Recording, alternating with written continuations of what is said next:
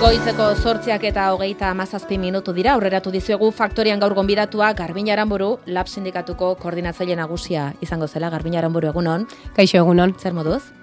Ondo esan beharko dugu. Egiteko goz. Ondo egoerarekin kezkatuta?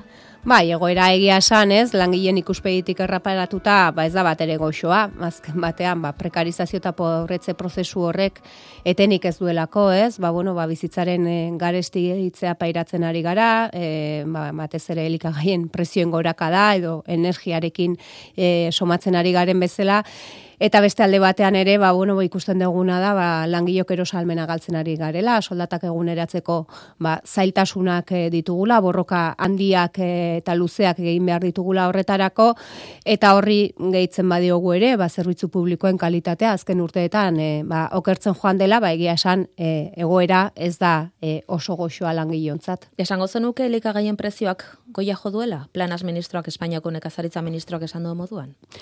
Bueno, ba, guk horrekin e, ba, zalantza ditugu edo esango nuke ez dugula konpartitzen, ze azken batean badaude azterketa desberdinak e, ba, hori e, ukatzen dutenak, ez? Ba, munduko bankoak berak eginiko azterketak edo bestelako erakunde batzuek eginiko azterketek, ba, gure zorritxarrerako esaten dutena da, ba, presioen gorakada horrek gutxienez epertain batean e, iraungo duela, beraz, ba, bueno, neurriak hartzea ezinbestekoa dala iruditzen zaigu pazientzia eskatu du. E, esan du itxein behar dugula pixka bat, e, Ego Euskal Herrian eta Espainiara estatuan, bezari jarritako muga horrek izango duela bere e, erakustokia prezioetan. Nik esango nuke ez dela pazientzia kontua, ez? E, gehiago da, hartu diren e, neurriak e, ba, partzialak izateaz gain, ba, bezaren e, gaiarekin bezala, ez direla norabide egokian harturiko neurriak izan. Ba, ba, momenturen batean aringarri bat izan leikela, baina ikusten ari gara efektua oso mugatua dela, eta bestelako neurri batzuk hartu behar direla. Eta bestelako neurri batzuk e, planteatzen ditugunean, nik uste badela garaia, ba, elikagai e, enpresa handi horien, kate horien, e, ba, irabaziak zergap petzeko eta hori da neurririk eh, eraginkorrena, ez da? Horra jotzen ez den bitartean, e, ikusten dena da, e, ba, bezarekin e, ba, gertatzen ari den bezala, ba, neurri horren efektua ba, mugatua izateaz gain, administrazio publikoak ba, diru publiko bat inbertitzen duela horrelako neurrietan, eta gero hori ba, ez dela herritarren mesedetan izaten ez, hortartean eta bidean ba, e, ba, merkatal enpresa handi horiek irabazten dutela, zemen ez dugu aztu behar oligopolio energetikoa e, existitzen den bezala, ba, kasu honetan ere oligopolio ondorioak existitzen direla eta guretzako ba bueno ba estelako neurri batzuetan jarri beharko litzakete litzateke harreta esan bezala eta enpresa horien irabaziak zergapetzea da bidea ze bestela diru publikoa esku pribatuetara pasatzen ari gara eta bidean ba herritarraik ez dugu onurarik e, ba somatzen. Energia eta bankuen gaineko zergaren moduko zerbait ari zarete planteatzen?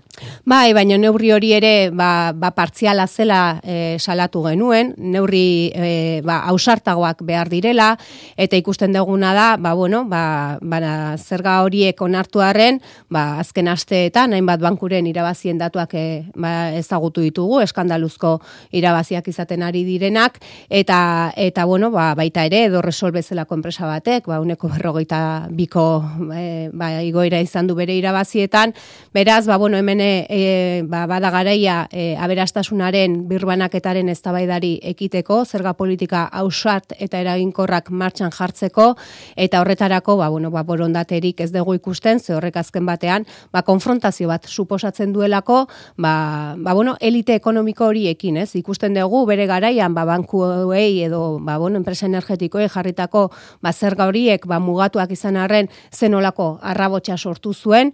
Baina baina hori da e, egin beharreko bidea ze bestela e, ba bueno neurri partzialak hartu bal izango dira baina desberdintasun sozial horiek areagotzen jarraituko dute eta sortzen den aberastasuna geroz eta ba okerrago banatuko da. Elikagai enpresak aipatzen dituzunean ari zara ikosle, ari zara banatzaile, ari zara Euskal Autonomia Erkidego mailan ala estatu mailan. Ez, bueno, e, hor batez ere ba, multinazional ari, e, ari gara, e, ekoizle eta herritarren artean, bat artean gelditzen diren hori eta zari gara. Banatzaileak. Banatzaileei buruz, bai, eta nik uste ere, ba, honek eraman behar gaituela ere, ba, elikagaiaen e, produzio, banaketa eta kontsumo sistemaren e, inguruko gogoeta batera, ez? Ekonomia e, ba, askoz lokalagoaren, zirkuito askoz lokalagoen aldeko apustuak egitea beharrezkoa dela, eta elikadura buru buru jabetzaren aldeko apustu egitea beharrezkoa dela, ez? Bestela, pues ikusten duguna da, ba, gaur egun, ba, amar enpresa multinazional handiek kontrolatzen dutela elikagaien e, merkatua praktikamente bere osotasunean, eta beraiek direla, ba, pixkate, ba, joko araua jartzen dituztenak, eta guzti honetan onurak izaten adri dinenak, e, pandemia garaian irabazi handiak izan zituzten, eta orain, ba, bueno, elikagaien prezioen e, gorakada eren e, efektuak bereiek ez dituzte pairatzen, bereiek berriro ere irabaziak izaten ari dira. Be, begian ez ikusiko zenukete Unidas Podemosek egin duen proposamen horri, e, erosketa saskiko hainbat produkturen gainean nolabaiteko bonifikazioa, euneko amalauko e, murrizketa inguruko bat? Bueno, ba, guri iruditzen zaigu horrelako neurriekin bonifikazioen eh, alde egiteak, ba, ba pixka bat, e, bezarekin gertatu denaren antzeko eragin bat izango lukela, ez? Hau da, eragin mugatua, e, administrazio publikoarentzako koste bat eta ba guke ba, berriro esango dut beste bide batzuen aldeko apustu egingo genuke iruditzen zaigulako eraginkorragoa dela eta benetan bazerga sistema dela ikutu behar dena. Lehen aipatu diguzu egorak kezkatzen zaitula eta datozen aldaketen artean dator ba, pensio reforma Frantziar estatuan ikusi ditugu langileak kalean zergaitik ez da e, ego euskal herrian eta eta Espainiar estatuan sindikatuan arteko era horretako mobilizazio bateraturi gertatzen. E, hemen ere, estatuan ere, egoaldean ere, pensioen erreforma badatorrelako.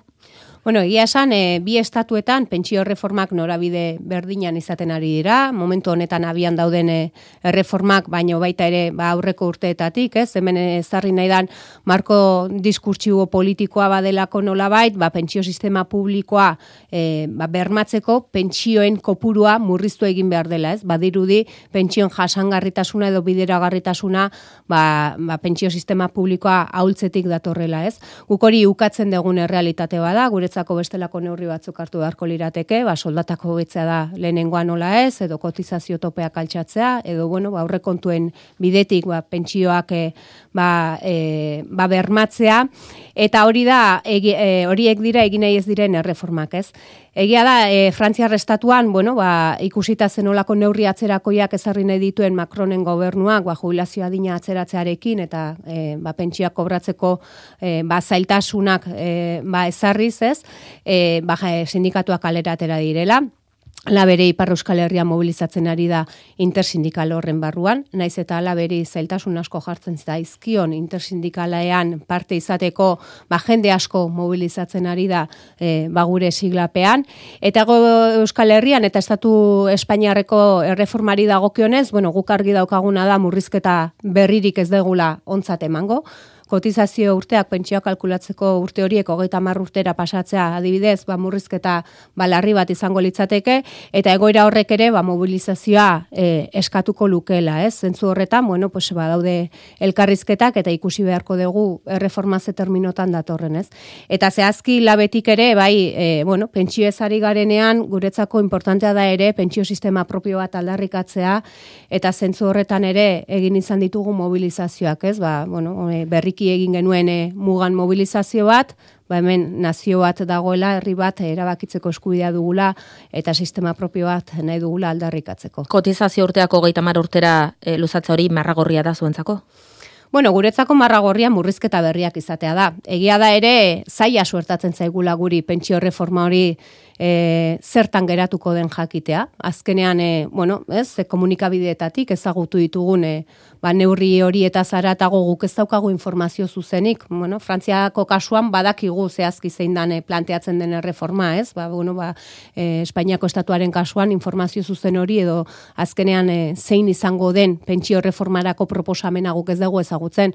Beraz, guretzako maragorria da, e, ba, murrizketa berri oro, ze azken batean, estatu Espainiarrean, azken urteetan bos bat e, pentsio reforma ezarri dira, eta guztiek, guzti, guzti, guztiek, e, ba, pentsio sistema publikoa hauldu egin dute. Beraz, iruditzen zaigu murrizketa berriei ateak itxi bartzaizkiela, hori da zuzen ere ba, Euskal Alderri eta baita Podemos berari ere eskatu die, dieguna, eskutitz bana bidali diegu, eta hemen, ba, bueno, lehenik eta behin murrizketa berriei ateak itxi, eta gero, ba, azken urteetako, ba, murrizketa horiek errebertitzeko bide bat astea tokatzen da.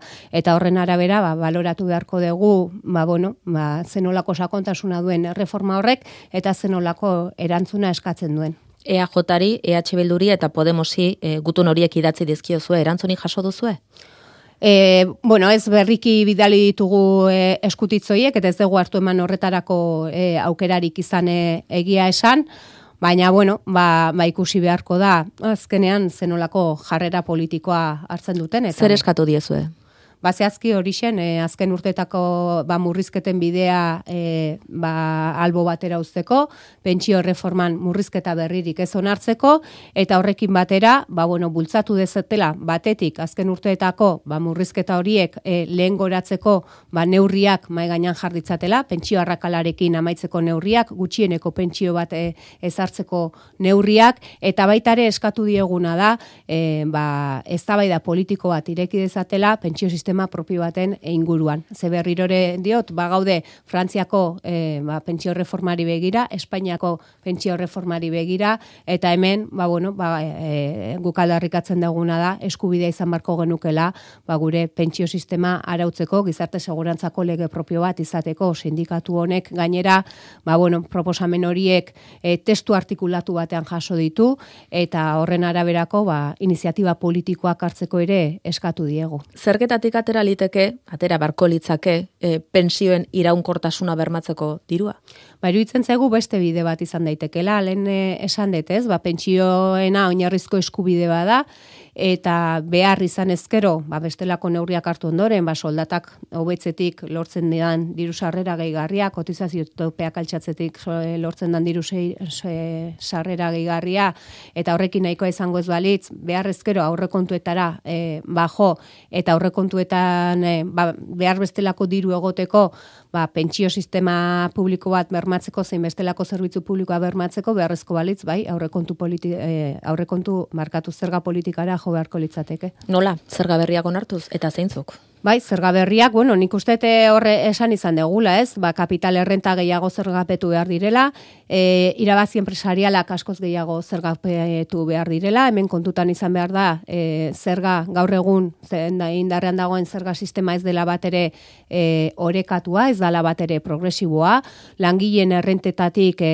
ba, e, ordaintzen da zergen euneko laro gehia, euneko zazpia adibidez bakarrik e, ba, sozietaten gaineko e, zergare bidez biltzen dena, Europako presio fiskalarekin alderatuz oso beti gabiltza, margen handia da oraindik ere, eta beraz, ba, batez ere harreta jarri behar dena da, ma kapital errenten gainean eta enpresa irabazien eh, gainean eta horiek gehiago zergapetu eta zerga sistema progresiboago bat egin.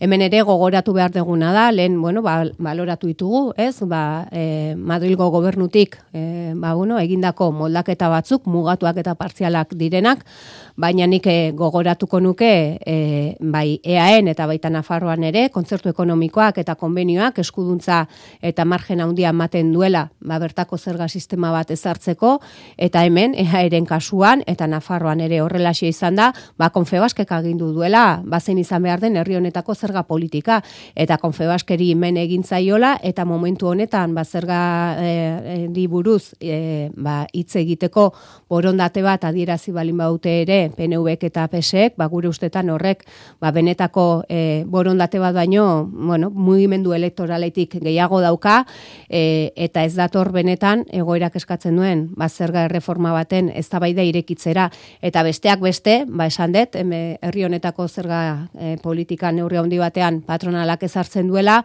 eta zergari e, buruz hitz egitekotan ba ezinbestekoa iruditzen zaiguele ba parte hartze soziala bermatzea sindikatu hori ere hitza ematea guk ere baditugulako ba ba proposamenak. Baduzu harremanik Eusko Jaurlaritzarekin aldundiekin ehoni buruz hitz egiteko fiskalitatea hitz egiteko. Ez fiskalitatearen eztabaida betatzen zaigu sindikatuei eta ukatzen zaigu inolako parte hartze eztabaida honetan, ez? Eta marko formalik horri buruz hitz egiteko ez dago, baino patronalak hartu eman zuzena dauka jaurlaritzarekin eta ikusi besterik ez dago, ba bueno, zer nolako adierazpenak egiten diren eta ikusi besterik ez dago zer nolako ba, erabaki politikoak hartzen diren, ez? Beraz, bueno, marko formalik ez dago, e, marko formalik ez du behar patronalak sindikatu hoi ukatzen zaigu eztabaida horretan parte hartzea. Momentu honetan harreman guztiak hautsita daude patronalarekin, e, baduzue konfebaskekin edo lurraldeko e, enpresarien zuzendaritzarekin inolako hartu emanik? Bueno, hartu eman e, en, e, nik negoziazio kolektiboari lotuta eta negoziazio maiei lotuta e, bai, baina hortik aratago ba, bestelako hartu emanik, ba, ba ez dakit, mai gainango jarri izan ditugun ba, hainbat proposamen, ba, dibidez gutxieneko soldata ba, bertako errealitatearen arabera egokitzeko eta koordinter profesional bat egiteko, enpleguaren eremuan ba, hainbat hobekuntza lortzeko, bueno, ba, horrelako borondaterik ez dago, horretarako hartu emanik ez dago, eta ez dago nada ez dare, ba, jaurlaritzarik, e, ba, horrelako ba, e, urratxik edo eman nahi duenik edo ba, horrelako akordia bultzatu nahi dituenik, ez? Ba, momentu horretan e, hor gaude eta realitate horren aurrean, ba, bueno, guri tokatzen zaiguna da, ba, bueno, ba, langileak antolatzea eta aktibatzea eta egia esan, ba, momentu honetan, ba, bueno, azkeneko ba, bi e, urte hauetan, ba, aurrekariri gabeko ba, borroka ziklo bat e, martxan dago, ba, sektore sektore eta eta enpresa enpresa. Egia da ere, negoziazio kolektiboan badaudela arrakalak, e, eta batez ere ba, sektore feminizatuetan, ba, bueno, inoizko ba, borrokaldirik e, ba, luzeenak e, martxan egon arren, ba, e, kostatzen ari dela ba, itzarmen horiek e, desblokeatza, baina guk ba, horretan jarraituko dugu. Soldata igoerak eskatu dituzu behin eta berriz, zilegi da enpresare bati soldata igoera eskatzea administrazio publikoak bere langile publikoekin egiten ezpadu? Bueno, nik uste zilegi dela, beste kontu badago ez gaudela ados, eh, administrazio publikoak bere langileen soldatak ez igotzearekin. Eta hemen ere badago trampa handi bat, ez? Egia da, e, bueno, e, badagoela e, arau orokor bat, e, zeinaren bidez, ba, estatuak ezartzen ditun, ba, ba langile publikoen e, soldatak, baina bai jaurlaritzak eta bai Nafar gobernuak ere, ba hori aitzekia moduan erabiltzen dute eta guk esaten deguna da borondate politikoa egon ezkero, ba langile publikoen eh, ba soldatak bertan eh, ba arautzeko edo negoziatzeko aukerak egon badaudela. E, hori da gaina aldarrikatu beharko genukena, e, ulergaitza da, ez, ba, jaurlaritza batek, edo nafar gobernu batek, ba, bere langileen ba, soldata eta lan baldintzak arautzeko almen osorik e, ez eskatzea eta eta ez borrokatu nahi izatea, ez. Beraz, e, bueno, langile publikoen e, ba, soldata igoerak e, handiagoak izan behar dutela defendatzen dugu, langile publikoen e, ba, soldatetan erosalmenaren galera bat eman delako azken urteetan, baino era berean ere hori ezin da izan, aitzikia bat, e, enpresa pribatuei e, ba, soldata igoerak ez eskatzeko, bueno, ba, begiratu dezagun enpresariek zer nolako soldata dituzen, eta lotxa gutxi behar da, gara mendi bezalako ba, pertsonaia batek, kobratzen ari den soldata kobratzen e, egonda, ba, esfortzuak langilei eta sindikatu eskatzeko. Ez. Bi gobernuak aipatu dituzu, baina Nafarroko gobernuak e, aitzakia hori nahi baduzu, zuk aipatu duzu bezala gainditu du, eta eta medikuentzat laureun euroko soldata egoera onartu du, e, atzo afiliatuek e, baiezko amantzioten lortutako aurre akordi hori, eta etzaizu bat ere gustatu. Horrek erakusten du azkenean, ez? E, orain arte e, soldata egoera horri, langile publikoen soldata egoerari jarri zizkion topeak aitzeki utxa direla. Eta e, hemen e, Nafarroako kasuan osasun bidan gertatu dena da, ba, sindikatu medikoa ba, interes elitista eta interes korporatibo utxengatik mobilizatu dela, e, osasun bideak eta osasun sistema publikoak azken urteetan e, bueno, hainbat utxune izan ditu, e, larriki e, ba, gaixotua edo zauritua dagola esan genezake, baina medikoak ba, bereien interes propioengatik bakarrik mobilizatu dira eta ez osasun sistema hobetzeko, ezta. Eta hor, e, bueno, ba, Nafarrako gobernuak e, neurri batean e, amore eman du bereien eskakizunen aurrean, baina guretzako ba, bueno, ba, langile kolektibo osoa hartu behar da aintzat, langile kolektibo osoaren ekarpenik gabe ezin delako osasun bidea aurrera atera eta bai ba neurri batean aitzeki horiek erori dira eta guk eskatzen duguna da ba bueno langile guztien e, ba erosalmena bermatzea eta osasun sisteman ba beharrezkoa diren inbertsioak egitea. Lehen eta bigarren mailako langileak ari dira banatzen, horrela jokatuz. Bai, hori da egin dutena, ez? E, gainera, ba, bueno, gogoan izan bar deguna da, ba, Nafarroan orain urte bete e, jada, jada ja langileak e, mobilizatu zirela, eta oso deigarria da, ez, ba, mobilizazio horretan erabiltzen zuten eh, hitza, ez, abandono sentsazioa eta abandonoa hitz egiten zuten, ez, abandonatuak sentitzen zirela. Eta nik uste abandono sentsazio hori e, ba, areagotu egin dela. Eta orain ba bueno ematen den agrabio honekin bare eta gehiago, ez, baina bueno, ba, e, argi daukagu ba, egoera hori ontzat ez degula emango, e, aurreko astean ba greba e, izan zen osasun bidean eta eta administrazio publikoan Nafarroan, e, zerbitzu publikoa abusi, or, barkatu, e, zerbitzu minimo abusiboen gainetik, ba, greba horrek e, ba, hartzun e, batxukuna izan zuen, eta berriro ere, ba, bueno, greba eta mobilizazio berriak ba, mai gainean e, egongo dira. Egunik badu? Ez egunik ezin dizuet aurreratu, baino e, izango dala bai hemen Euskal Autonomia Erkidegoan gaur bertan mobilizazioak deituta dituzue, e, osasun sailak, osakidetzak, langileak, ba nola baite baztertu egin dituela salatzeko. E, mobilizazio gogorragoak etorriko dira Euskal Autonomia Erkidegoan ere bai? Bueno, guri iruditzen zaigu, bai, langileak eta bai erabiltzaileak e, ba, osakidetza ba, ba, ba, indartzeko eta eta sistema publikoa indartzeko kaleratera behar degula, eta logikoki eta behintzat labetik horrela bultzatuko dugu, pues, egoera honek eskatzen du ere ba, grebetara jotzea, baina bueno, guk eh, intersindikalari ba, balio handi bat ematen diogu, eta intersindikalean adostasun alik eta zabalenak bilatzen saiatuko gara, baina egia esan egoera e, ba oso kezkagarria da, hemen deliberatuki e, sistema publikoa hultzen uzten ari da, eta hori deliberatuki egiten da, eta kultura aldaketa zitze egiten danean, eta bultzatzen den kultura aldaketa azken batean da, ba, sistema pribatua indartzera bideratua dagoena, ez? Eta horretaz jabetu behar dugu, hau ez da langileen lan baldintzen kontu soil bat, ze ba, zerbitzu osoa dago kolokan, eta horregatik, ba, bueno, herritar guztiok, ba, kaleratera txera, ba, animatzen ditut, ba, ba, larun bateko mobilizazioetan, eta aurrerago ere etorriko direne mobilizazioetan. Ba, duzu eta bat eh, buruan proposamena egiteko intersindikalari? Bueno, nik uste gauza hauek errespetu zere landu behar direla, eta nik ez den nahi er, hemen eh, ba, publikoki ba, ez aurreratu, ba gero bestela ere, ba, bueno, ba, hartu eman horiek zailtzen direlako, eta esan dut guretzako, ba, bueno, intersindikalean alik eta dostasun zabalenak bilatzea garrantzitsua da, eta eta horregatik ba, diskrezioari eutxiko diot. Azken galdera bat osasunarekin eta la, lanpostuekin lotuta, e, zuek zenbak eta zehatza egiten duzuelako lan istripuen e, inguruan, zein da zuen datua, ba, urteko lehen biziko e, astauetarako, zenbait langile hildira e, lan istripuz aurten, badaukazu datua? okerrez banago sei izan dira.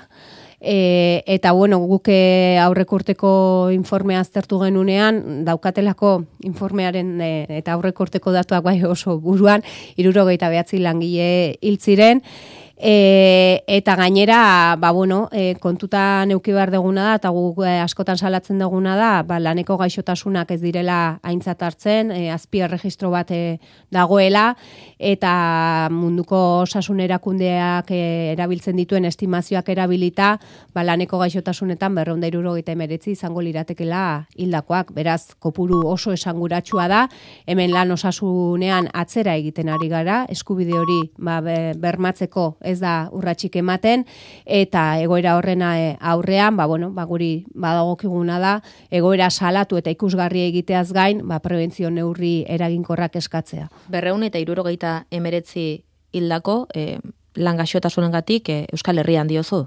Bai. Eta zein da gehien errepikatzen den gaixotasuna? Bueno, e, egia esan, e, laneko gaixotasunen erregistrorik ez dago, mutualitateek e, lan handia egiten dute e, ba, e, realitate hori ezkutatzeko, gogoratu nahi de, eta aste honetan bertan e, aditzera edo ezagutzera ematen e, eman degun informe batean jasotzen ziren datuak, mutualitateek lehen instantzia batean, 2008 e, ba, laneko gaixotasun e, identifikatu bazituzten ere, gero horiek gizarte segurantzara deribatzen dituzte eta gizarte segurantzara deribatzearekin ba enpleguarekin duten lotura hori ezkutatu nahi da eta hemen ba bueno lan ikuskaritzaren e, ba, egitekoa oso testimoniala dela salatu behar dugu, ez? Ba sei e, ba espediente besterik ez zirelako ireki. Horrekin eh, esan nahi deguna da, ba, zaila suertatzen dela laneko gaixotasunen realitatea benetan e, ba, zein den azalaraztea, baina bueno, egia esan, bueno, batetik dago amiantoaren efektua amiantoaren e, eraginez hainbat e, langile hiltzen ari dira eta gainera kaso askotan ba bueno kausa efektu hori e, ba, ikustarazteko ba bide judizial ba oso luzeak eta oso mingarriak e, aurrera eraman behar izaten dira, ez? Beste alde batetik ere kontutan izan behar da ia zildako langileen e, artean ez traumatikoak e, ba uneko 33 izan zirela eta hor ba enpleguak daukan eta lan faktoreak daukan eragina ez da zertzen edo gauza bera ba bueno arrisku psikosozialen gatik, ez? Adibidez, gaur egun ez dago baja bakar batera aitortua arrisku psikosozialengatik. Beraz, bueno, ba, elementu nagusienak hoiek izango lirateke eta gainera kontutan hartu behar da, ba, laneko gaixotasun eta zari garenean edo lan istripu ez garenean, ba, ez dela e, ba, sesuaren aldagaia kontutan hartzen eta horren araberako neurririk ez dela hartzen. Garbina eranburu, lab sindikatuko koordinatzaile nagusia. Eskarrik asko. Eskarrik asko zuei.